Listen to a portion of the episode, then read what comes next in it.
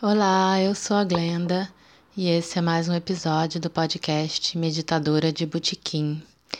Críticos dirão que eu tirei a vinheta em que eu cantava a música Despertei é, como uma admissão tardia de que eu de fato desafino e eu poderia rebater falando que não. É, que esse episódio fala sobre objetividade, então eu resolvi ir direto ao ponto. É, mas o fato é que não é nenhuma coisa nem outra. É, eu tô na disposição de fazer com maior simplicidade, é, gravar e fazer o upload direto, é, já que mais importante que a forma é a mensagem. E pensando bem agora que eu tô falando isso, eu acho que isso tem a ver com objetividade, sim. Então, pronto. é isso. É, hoje eu vou conduzir no final do áudio uma prática de meditação que eu quero dividir aqui com vocês, que tem me ajudado bastante é, a olhar ao meu redor, a me comunicar com os outros e comigo mesma e a resolver questões do dia a dia mais objetivamente. É, esse fim de semana eu passei inteiro assistindo a palestras maravilhosas que fizeram parte de um seminário online de mindfulness e educação, é, promovido por alguns institutos americanos.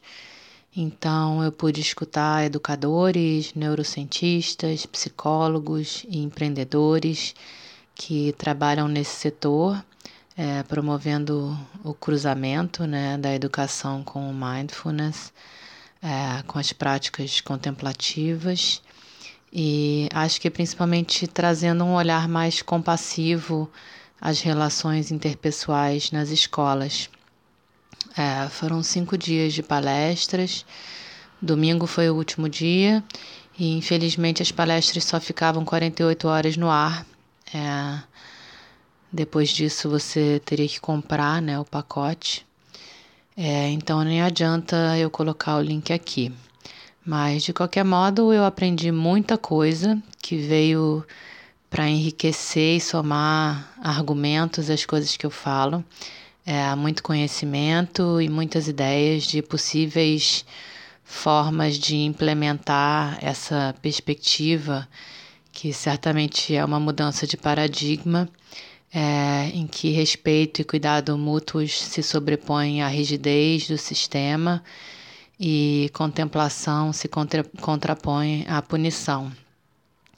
E, além disso, múltiplas ideias de como implementar essa nova perspectiva, é, não só nas escolas, mas também na comunidade, em torno das escolas e no sistema como um todo. É, Falou-se muito também do autocuidado e da autocompaixão que os profissionais da educação devem exercitar como instrumento primordial é, para se levar mesmo para a vida, né? E para usar de exemplo e de ferramenta é, para que possa florescer o cuidado pelo outro. Numa sociedade como a nossa, em que os profissionais que são responsáveis diretos é, pela educação, pelo bem-estar e pela saúde dos outros, como professores, médicos, enfermeiros, cuidadores, é, estão em números alarmantes, é, esgotados, exaustos, surtando, é, né, numa sociedade em que o burnout é um problema seríssimo de saúde pública e a causa até de tantos suicídios, é, em última instância, né? É urgente e imprescindível que uh, se discutam essas mudanças. Então, ter assistido a essas palestras salvou meu fim de semana em muitos níveis, é, não só por tudo que eu aprendi tantos bons exemplos que eu vi, mas também porque tirou um pouco meu foco de um processo é, de ansiedade que eu tinha entrado uns dias atrás. É, e eu tinha entrado nesse processo, e isso eu fui elaborando ao longo desses últimos dias, por causa de uma série de decisões importantes que eu precisava tomar é, algumas mais difíceis do que outras, mas todas bastante urgentes. E foi engraçado que eu meditava, mas os sintomas voltavam logo depois da prática, é como se a cada vez eu puxasse mais alguma coisa de dentro e eu não conseguia sanar totalmente. Era um aperto, né? uma constrição desde o peito até a garganta, é, ficando melhor ou pior em alguns momentos, mas estava ali durante muitos dias. É, não sei se vocês já sentiram isso. E eu posso falar de pelo menos dois aspectos muito interessantes sobre esses dias é, que eu passei sentindo esses sintomas. É, primeiro, eu me senti infinitamente menos envolvida com os sintomas do que de outras vezes que eu já tinha sentido alguma coisa parecida é, anteriormente. Tanto que é, se eu falasse que isso estava acontecendo, se, se, eu não falasse né, que isso estava acontecendo, ninguém ia perceber. É, eu estava conversando, rindo, cumprindo minhas funções, enquanto ao mesmo tempo eu só observava como se comportava o meu corpo. É, na meditação a gente aprende a descolar as partes, a desmembrar, né? Por exemplo, o que é a dor, do que é o medo, é, que advém dessa dor, né? Do que é incômodo, do que é projeção, né? E se, né? É, e se isso não passar, né? Por exemplo. E principalmente a gente aprende a se descolar a gente mesmo dos sintomas, né? É, que é isso, como observar de fora esses fenômenos que estão acontecendo no nosso corpo, é, sem julgamento e sem se envolver, colocando, né, quando a gente se envolve, acaba colocando uma segunda camada emocional em cima do sofrimento. É, né, o sofrimento já foi gerado por uma emoção, né, nesse caso, e você coloca outras camadas em cima, né? É, aí você simplesmente, quando você começa a, a ter essa. É, ter esse entendimento, né? Mais baseado em mindfulness. É, você simplesmente constata, né? Ah, ok, então eu estou sentindo uma pressão aqui, um bolo ali, a respiração desse jeito tal, e assim por diante. É, e isso eu consegui bastante bem, esse descolamento. Então, é, é isso né, que, que a gente fala, né? Nem sempre a meditação vai te curar de tudo. Às vezes, é, você precisa escutar determinados sinais, né? Você precisa, eu precisei sentir aquilo por alguma razão mas a prática certamente muda a forma como você reage face às coisas que te acontecem. É, outro aspecto interessante foi que, apesar de ter constatado essa mudança na forma como eu lidei com esses sintomas de ansiedade, é, foi isso, né? Eu, fiquei muito intrigada de por que os sintomas não estavam passando é, e de por que justamente logo depois da prática, que me relaxava enormemente, eles voltavam e se acentuavam. E aos poucos eu fui entendendo que era um sinal do corpo de que alguma coisa estava represada e precisava sair. E foi assim aos poucos que eu fui lidando com essas decisões que eu precisava tomar e os sintomas foram aliviando. É, Agora eu vou contar uma historinha sobre um processo que eu já comecei há um tempo, que tem a ver com isso, é, e que tem se acentuado ultimamente.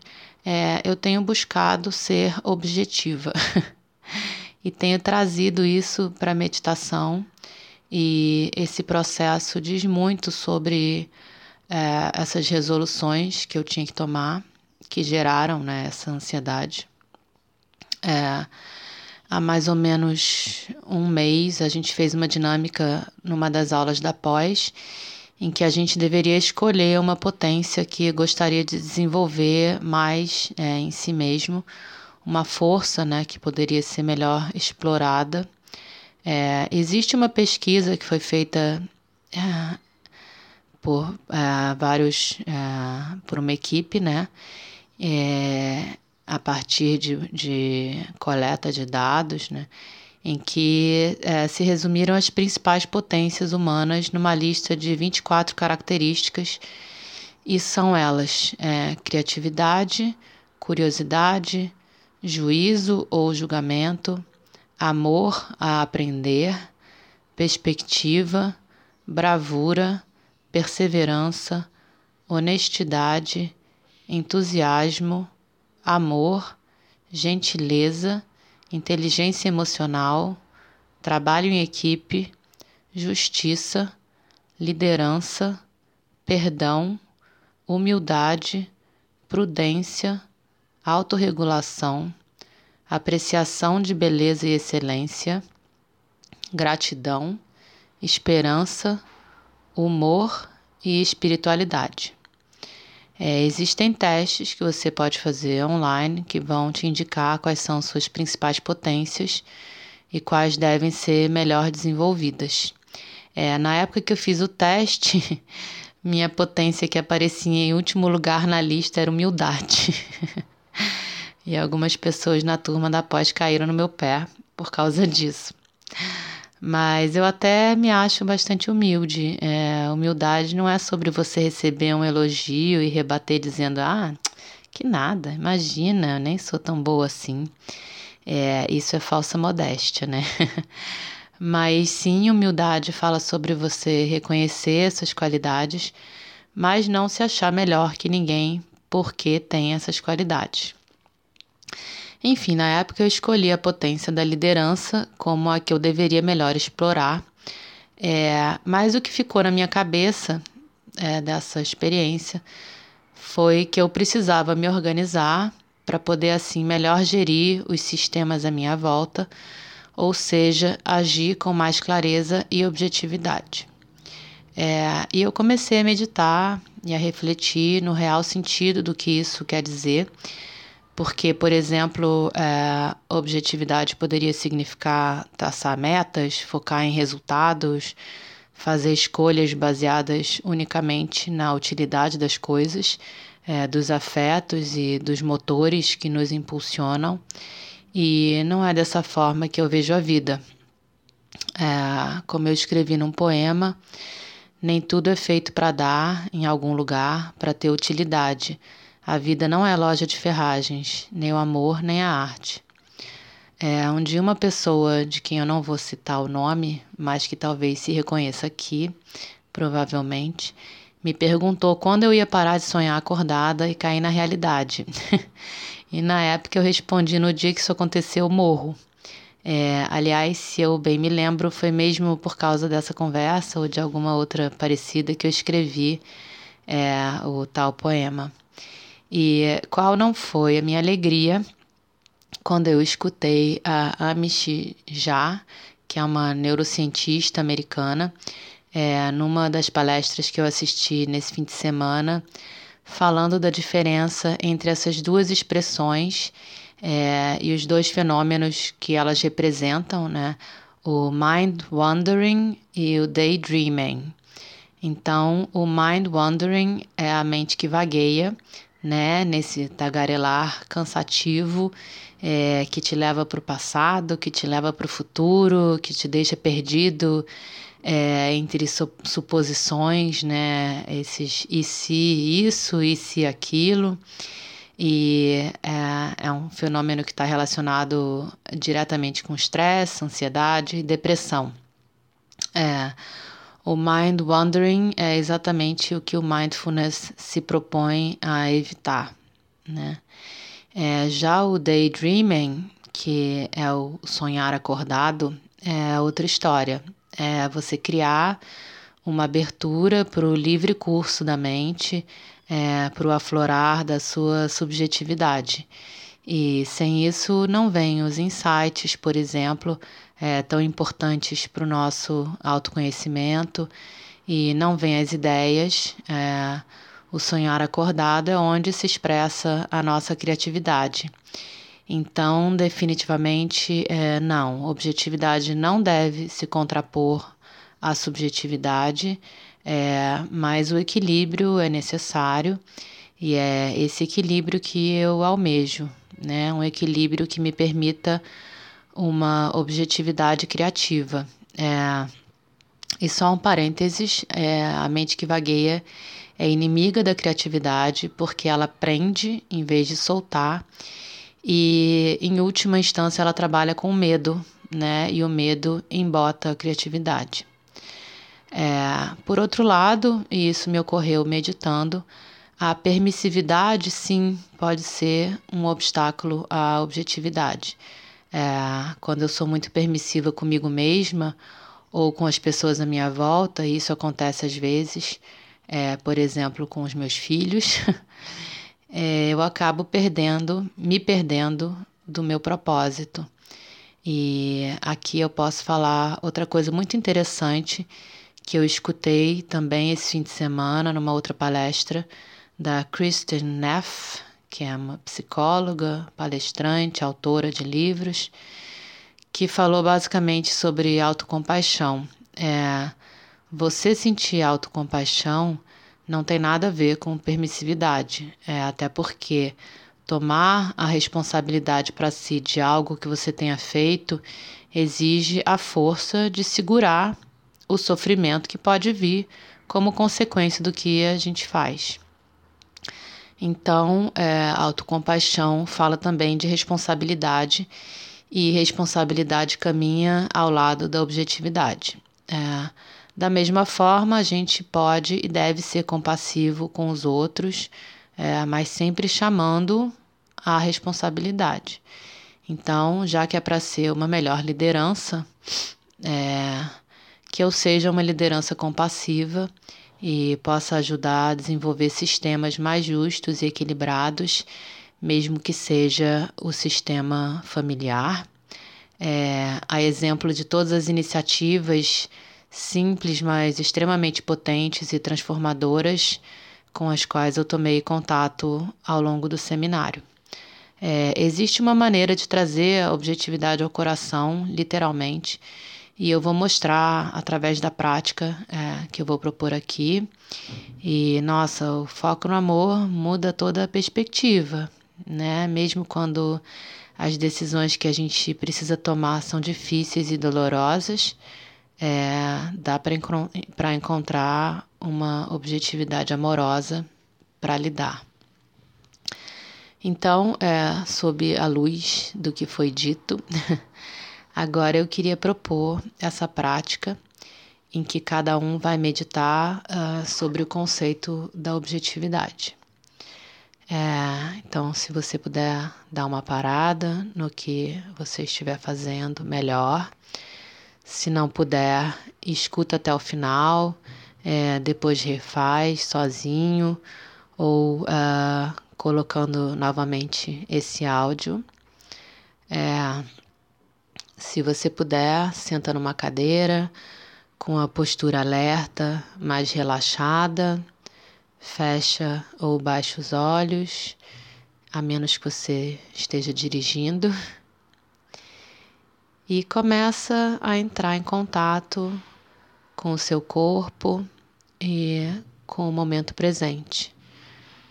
É, vai se acomodando no seu corpo Vai se acomodando na sua respiração. Simplesmente se deixa ficar observando a sua respiração.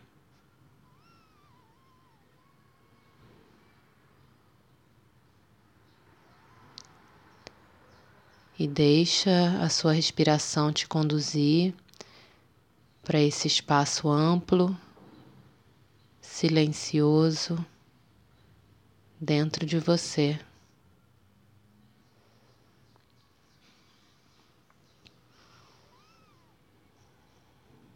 E se for melhor para você, para a sua percepção da respiração e o seu foco no presente, simplesmente pronuncia mentalmente a palavra inspirar toda vez que você for puxar o ar para dentro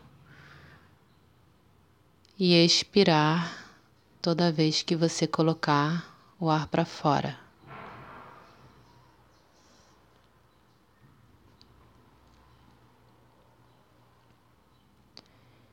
E se você sentir que sua mente começou a devagar, não tem problema.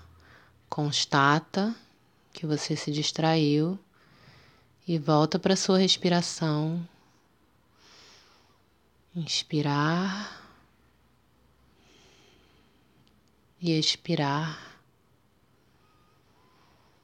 E para esse espaço interno amplo e silencioso.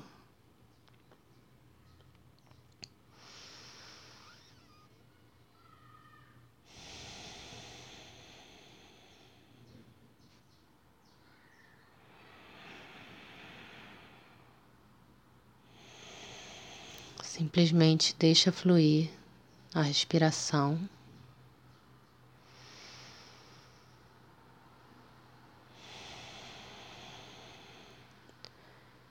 E agora, quando você inspirar, você vai trazer para dentro desse espaço o conceito da objetividade, só pronunciando mentalmente a palavra objetividade a cada inspiração, como se você quisesse trazer esse conceito para dentro de você.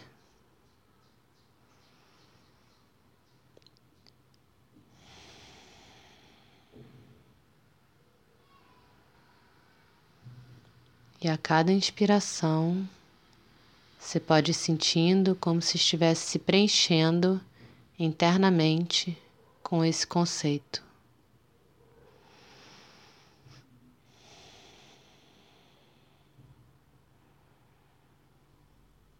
Pronuncia objetividade como se fosse um mantra.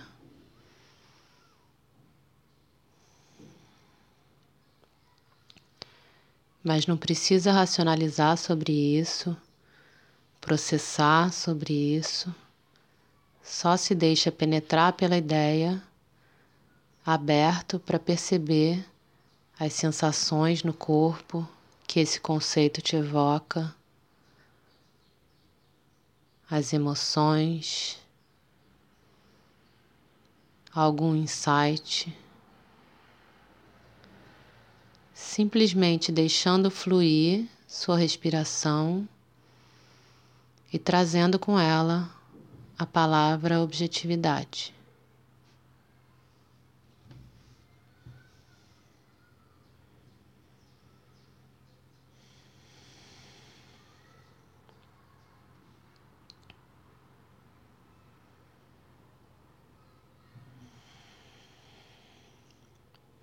Permite que o corpo, o seu espaço interior, se preencha com essa objetividade.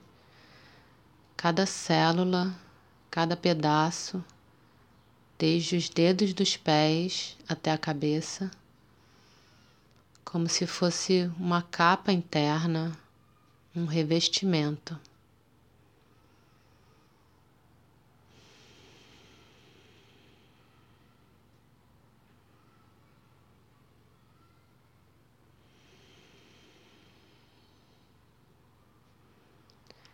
E deixa vir qualquer associação que o conceito de objetividade te remeta, mas não processa.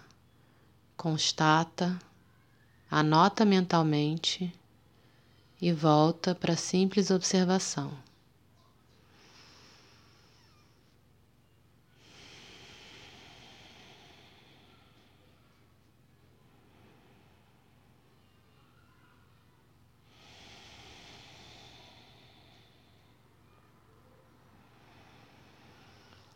Quando você sentir que está impregnado desse conceito, todo coberto desse tecido, que é a objetividade, você vai restringindo o campo da sua consciência, descendo a partir da cabeça, subindo a partir dos pés, até ficar somente concentrado na área na faixa em torno do seu coração.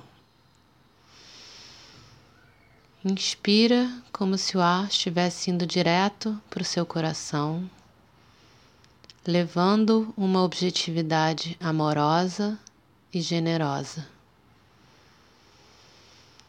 Inspira, preenchendo seu coração desse ímpeto que pode te levar a ações assertivas e compassivas.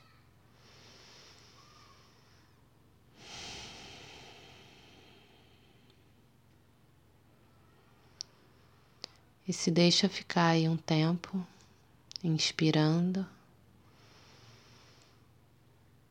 regando essa área.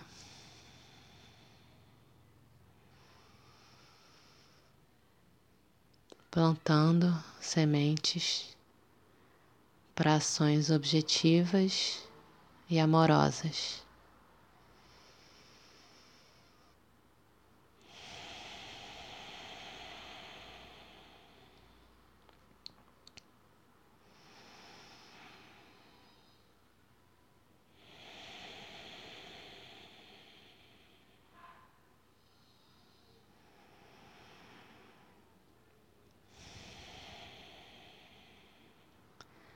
E aos poucos vai voltando para o mundo de fora, guardando com você o que tiver aflorado durante a prática.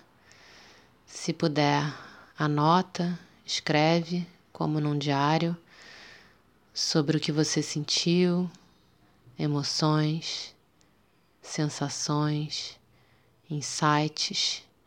Se você não sentiu nada, tudo é material de reflexão.